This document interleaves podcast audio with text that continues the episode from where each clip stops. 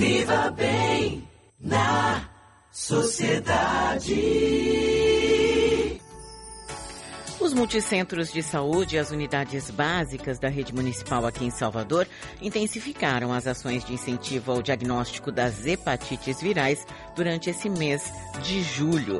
As atividades fazem parte do Julho Amarelo, uma campanha nacional que reforça as ações de vigilância, prevenção e controle da doença. Nós vamos conversar agora com a hepatologista Luane Matos. Bom, do... bom dia, doutora.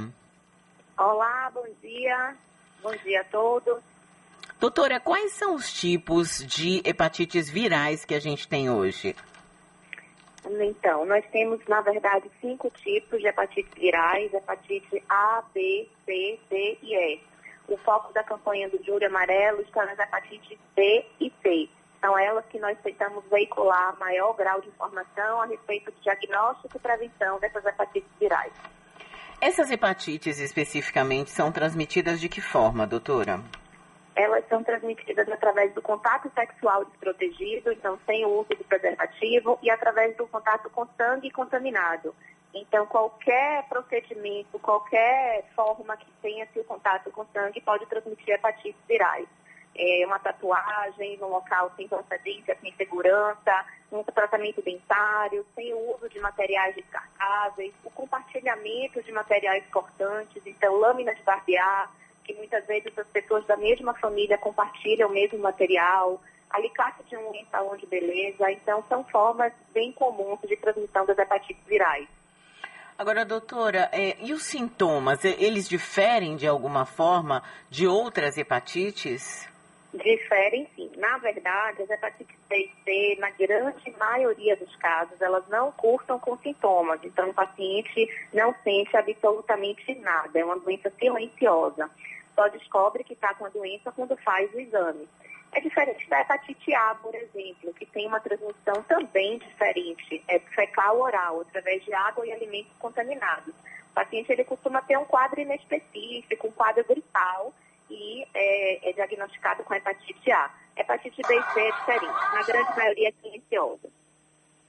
Nós estamos conversando com a doutora Luane Matos, hepatologista.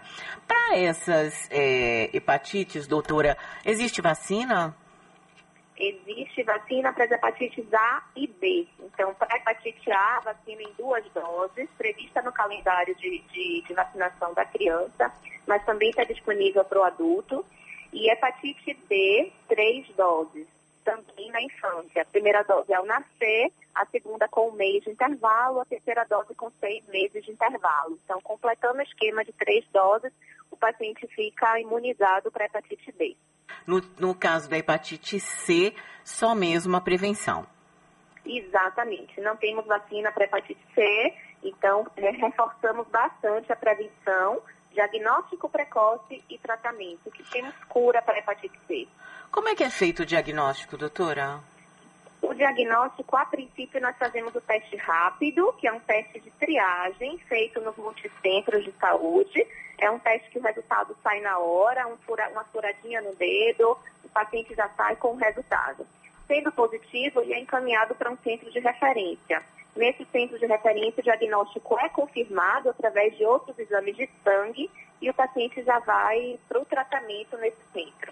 E quem é que pode fazer esse exame, doutora? Qualquer pessoa ou tem que estar com sintomas? Pessoa, qualquer pessoa, não precisa sentir nada, como eu falei, uma doença silenciosa, não cursa com sintoma na maioria dos casos.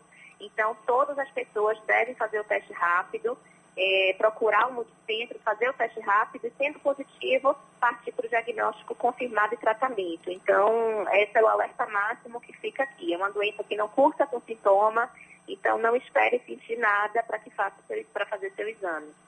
Pronto, tá aí a informação da hepatologista Luane Matos. Muito obrigada, viu, doutora? Bom dia para a senhora.